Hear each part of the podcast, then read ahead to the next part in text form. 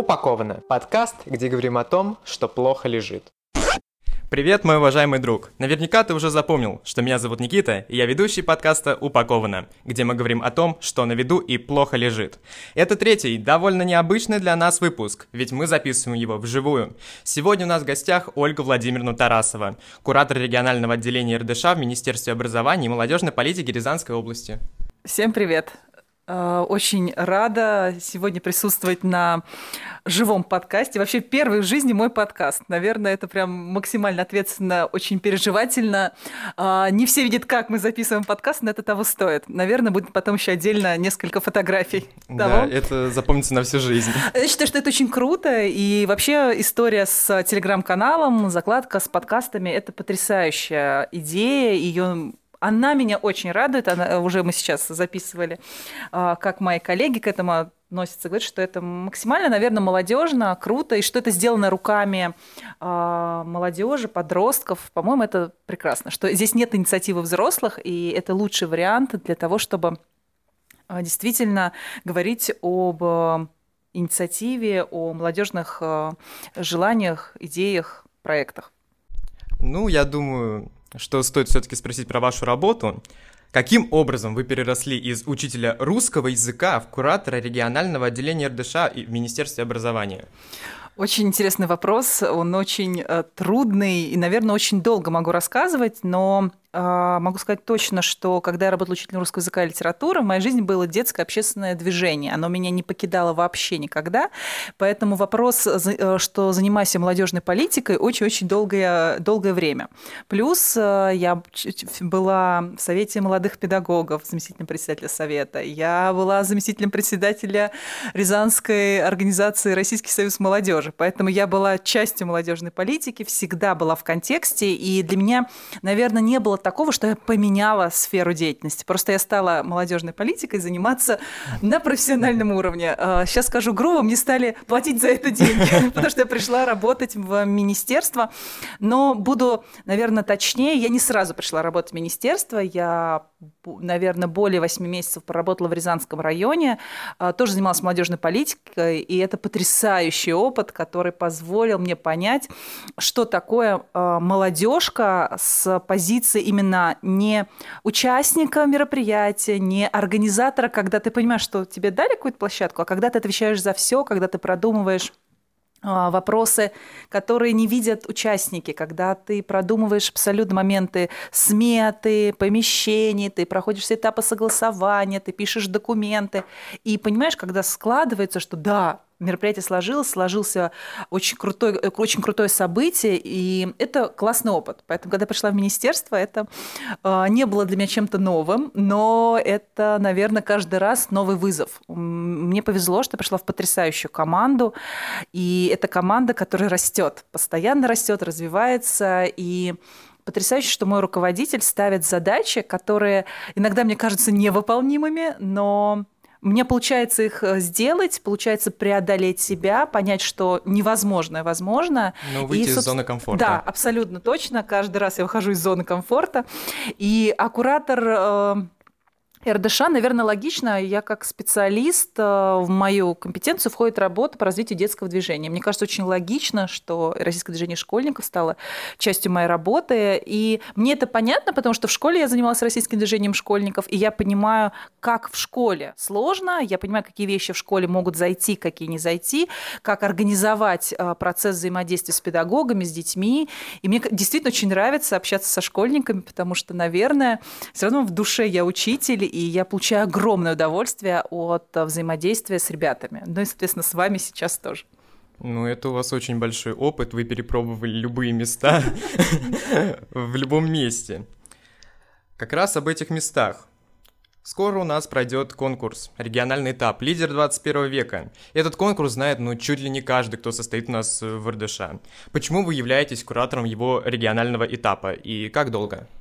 Э, отличный провокационный вопрос. Почему? Э, ну, наверное, сразу тоже скажу, я э, занимаюсь развитием детского движения, поэтому конкурс лидера логично, что он должен быть Конечно. у меня.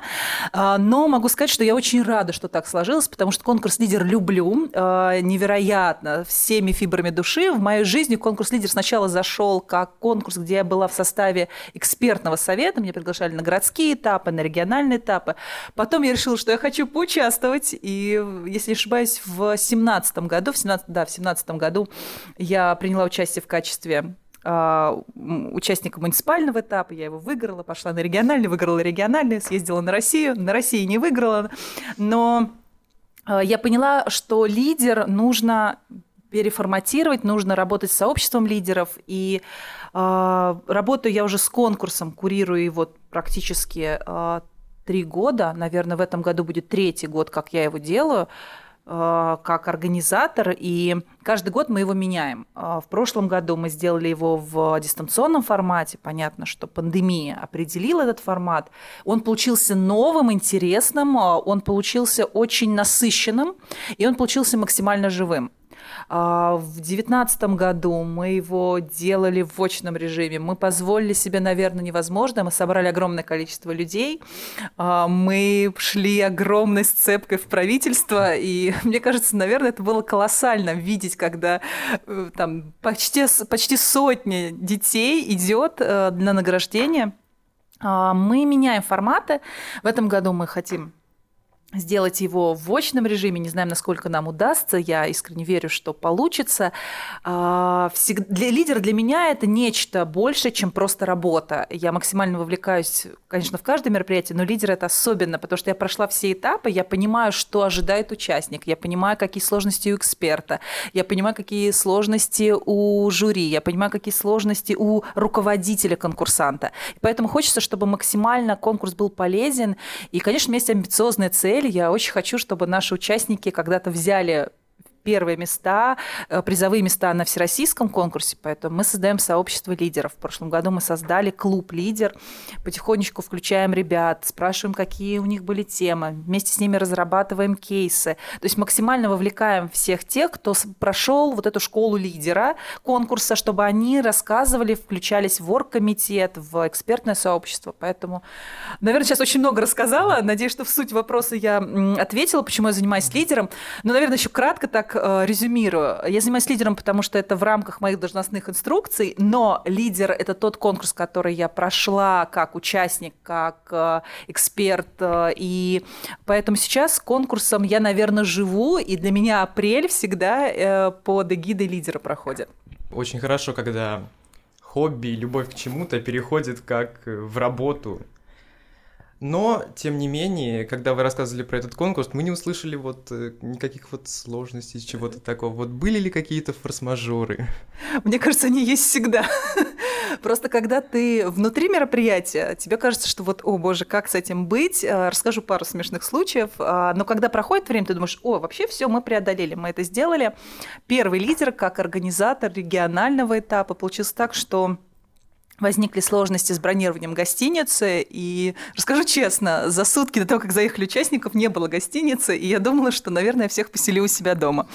А, слава богу, мы нашли гостиницу, все было решено. Мы ездили ночами туда, договаривались, смотрели за ребятами, потому что не могли, не все наставники остались жить, это было сложно.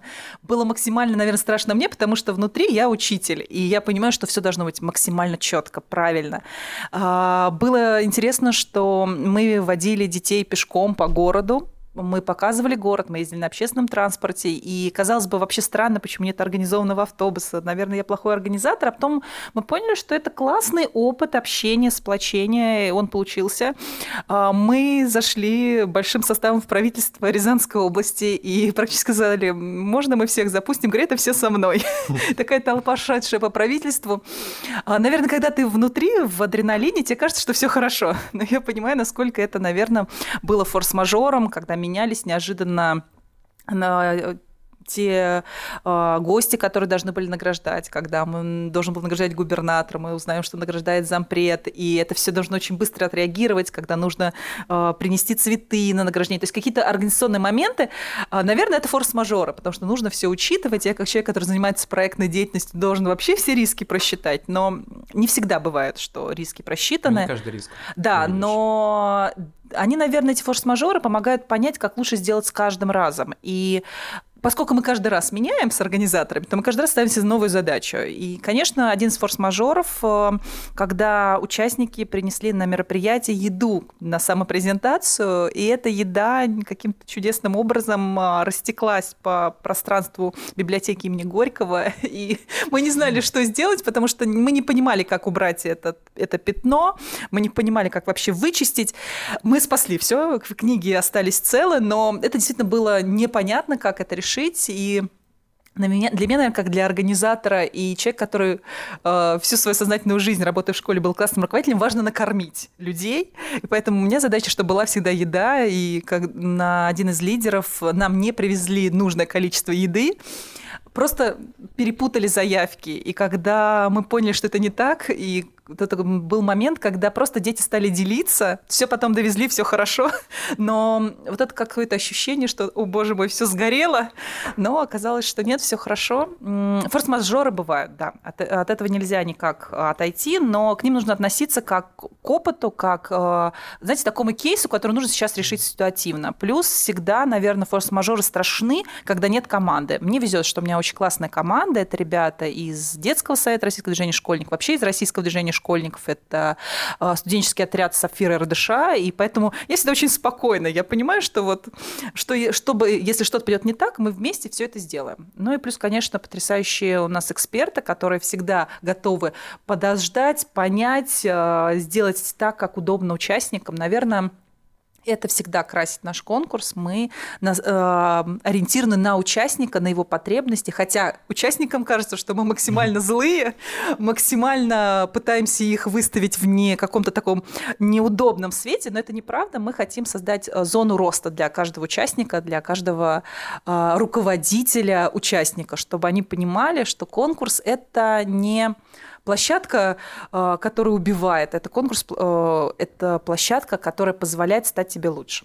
Вы нам рассказали о том, что были на всероссийском этапе конкурса. Какие ощущения от всероссийского этапа?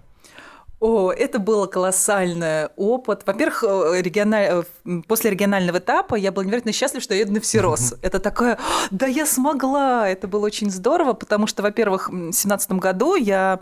мне посчастливилось побывать на фестивале молодежи студентов, и буквально с фестиваля я поехала сразу на, регион... на всероссийский этап в Казань это великолепно. То есть мне повезло. То есть обычно все этапы в Москве. А, у нас был юбилейный 15-й лидер. Мы поехали а, в Казань. И, конечно, это вот а, ощущение традиций Татарстана. Для конкурса я поняла, что нужно, во-первых, готовиться к тому, что все пойдет не по плану. А, я сделала презентацию, я ее проверила, я выступала первой, и презентация не заработала. И на всероссийском этапе учитывается время технических неполадок в твое выступление. Поэтому, понятное дело, что презентация была отдельно, я была отдельно. Это стресс огромный, потому что ты же четко понимаешь, зачем идет мысль.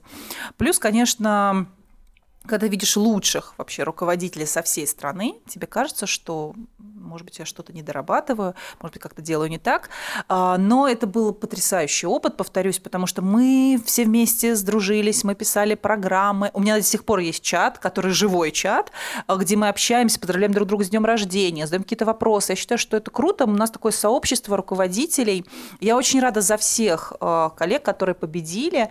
Я поняла, почему мы, например, там я не взяла какое-то место, и да, эксперты сказали, ответили мне на мои вопросы, потому что я понимала, что где-то я прям хорошо выступила, знаю свои сильные стороны.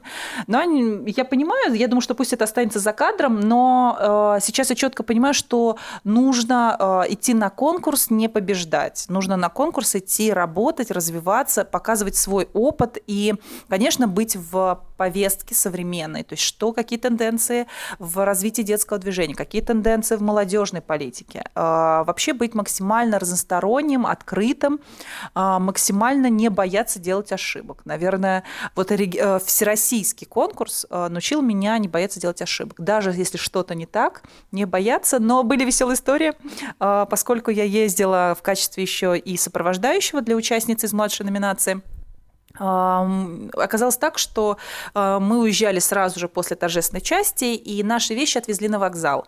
Но перепутали вещи моей участницы и девочки из Мордовии.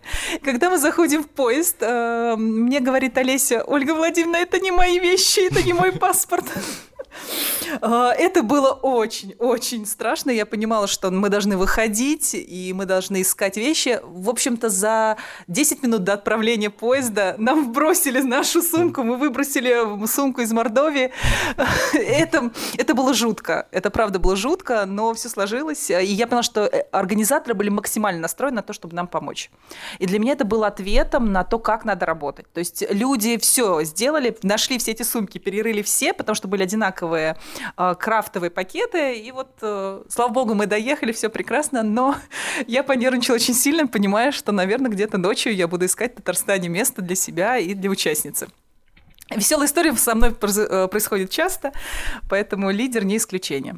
Про ошибки очень верно сказано. Я считаю, что хорош не тот человек, который отлично выступил, а тот, кто совершил ошибку и ее исправил, и при этом никто не подумал, что он совершил эту ошибку. Вот а, какая-то философская мысль. Согласна абсолютно, потому что когда я выступала, мне сказали, о, как классно, у тебя презентация отдельно шла. Я говорю, да, конечно, потому что она пошла не так, как я хотела. Это к тому, что я не люблю презентации. Я вообще человек, который лучше все нарисует на доске, но понятно, что я простите за сленг, училка.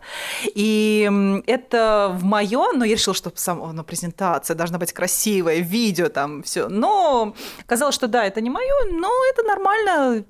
Слава богу, что самое главное средство, самое главное со мной было это мой голос, и я смогла голосом рассказать, выступить, э, убедить людей, поскольку я часто жестикулирую, и вот сейчас вы можете быть свидетелем этого, то это помогло мне на жестикуляции, на активной мимике как-то из этого выйти.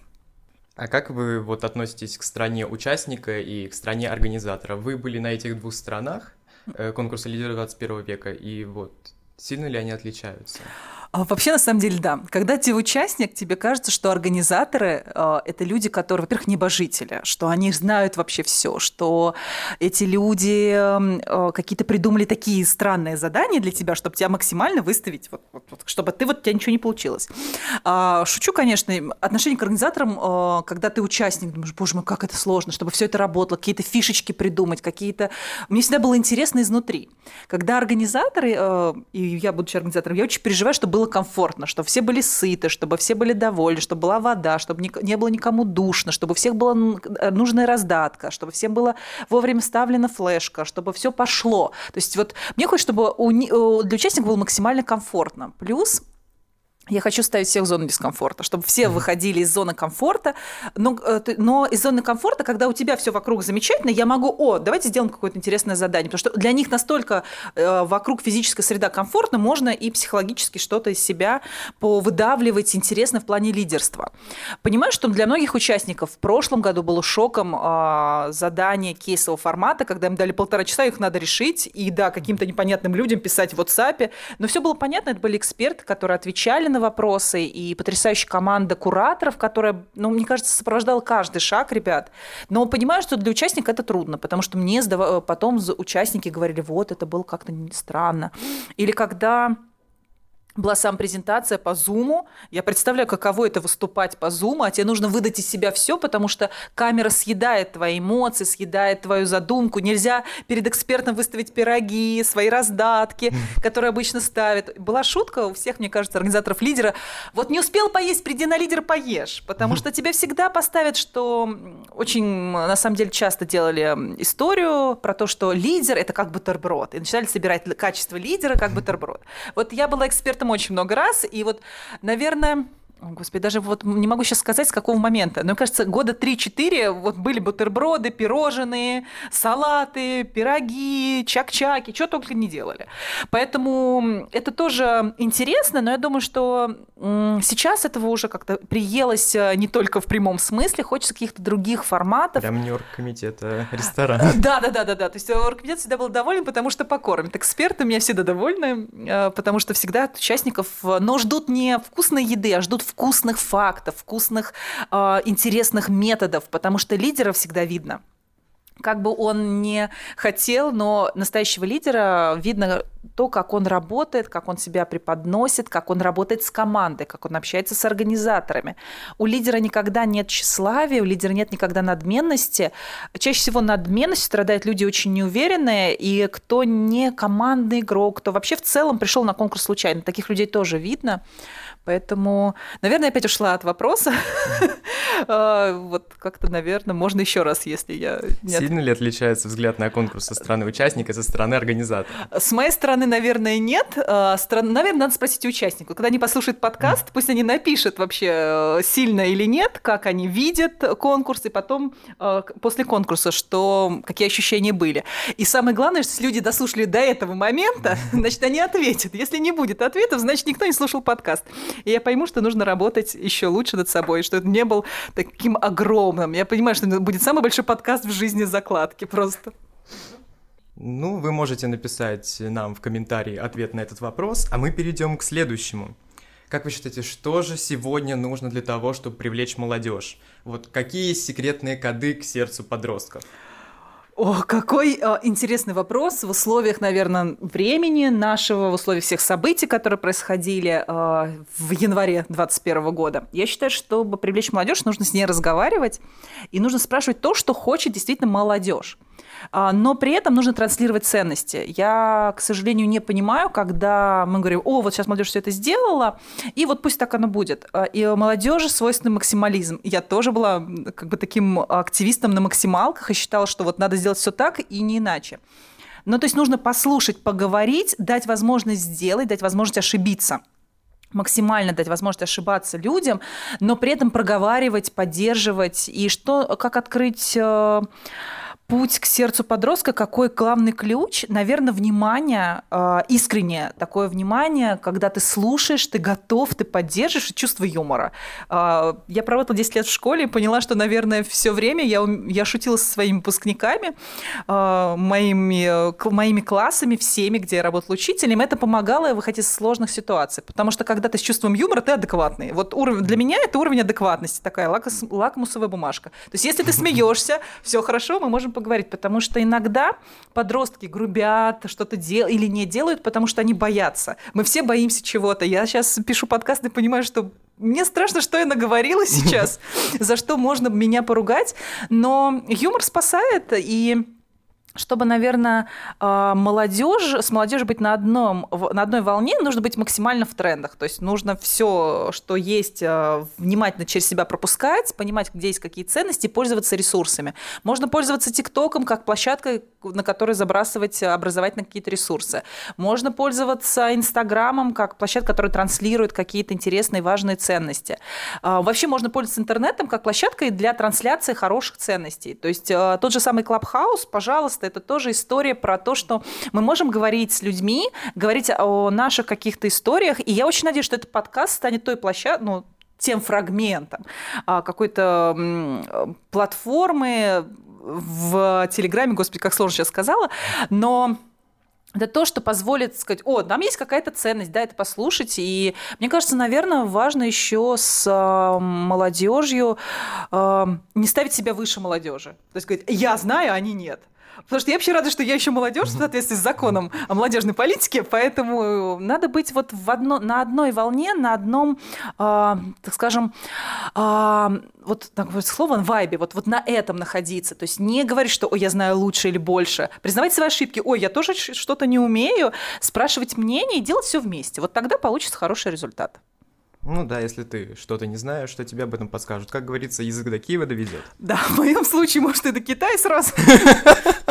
Я уверена, что мы... Э, так история для тех, кто будет слушать. Мы явно порежем этот подкаст, потому что он очень большой, я очень много говорю, но можно вы, выложить э, серию без купюр. Да, и тут будет очень много смешного. А чем вы увлекаетесь в свободное время? Мы, конечно, говорили про хобби, мы говорили про все, что можно, но, может быть, есть вот прям вот что-то, что... Когда спрашивают моих друзей, чем я увлекаюсь, они говорят говорением. Я очень много говорю, я очень люблю читать, очень люблю читать. Я очень люблю хорошее кино, я очень люблю обсуждать хорошее кино, я люблю классные фильмы, люблю артхаус, люблю посмотреть какие-то там э, фильмы, которые показывают на Оскаре, какие-то показы. Э, что? Я люблю а, заниматься английским языком, я его изучаю. Я, те, кто следит за мной в Инстаграме, есть, надеюсь, такие люди, которые слушают а, сейчас закладку и этот подкаст, то я изучаю английский язык, разные курсы, поэтому я считаю, что тоже мое хобби – языки. А, я что? Я люблю писать, но пишу это в заметке, в избранное в телефон. Не готова еще публиковать, потому что, наверное, а, поскольку работала учителем, мне нравится создавать что-то такое.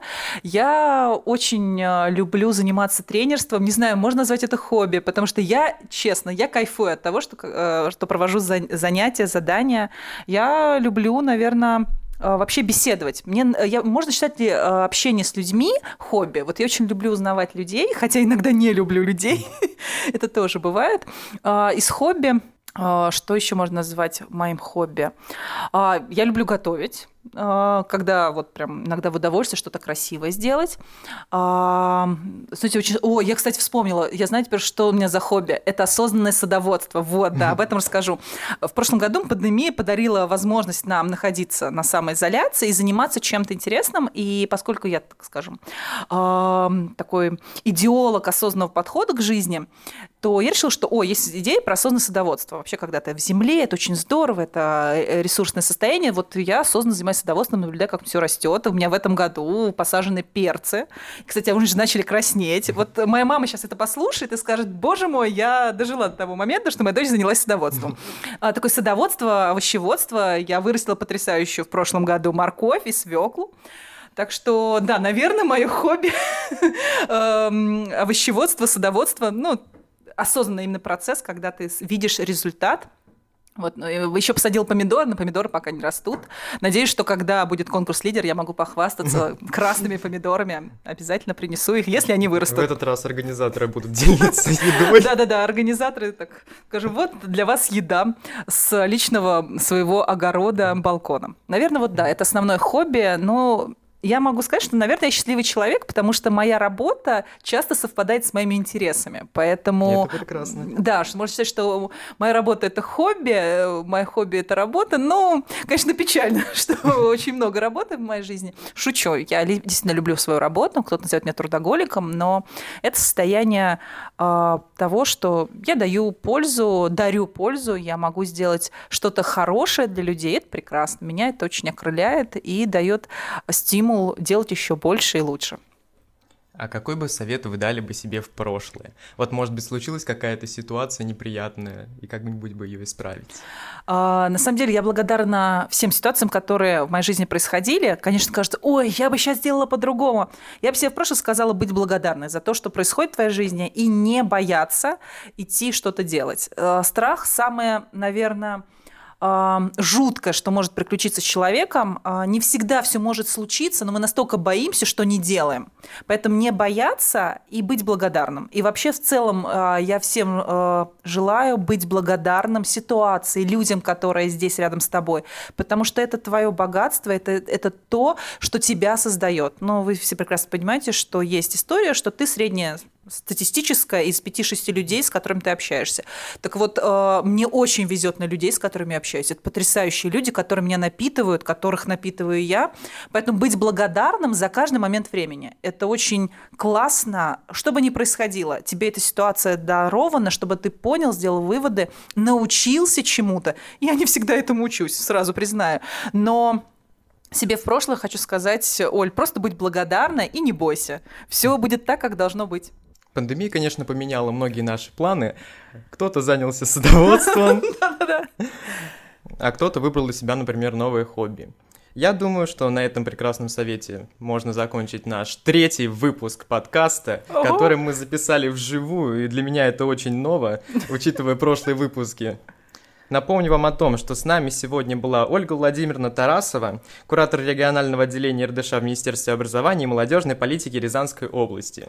Спасибо большое, Никита. Все было настолько классно. Э, это очень крутой опыт. Это первый в жизни подкаст, повторюсь. И это настолько классно. Меня сейчас записывают, меня слушают. Это, о чем можно еще мечтать? Спасибо большое. Удачи всем на конкурсе «Лидер». И продолжайте говорить. Спасибо.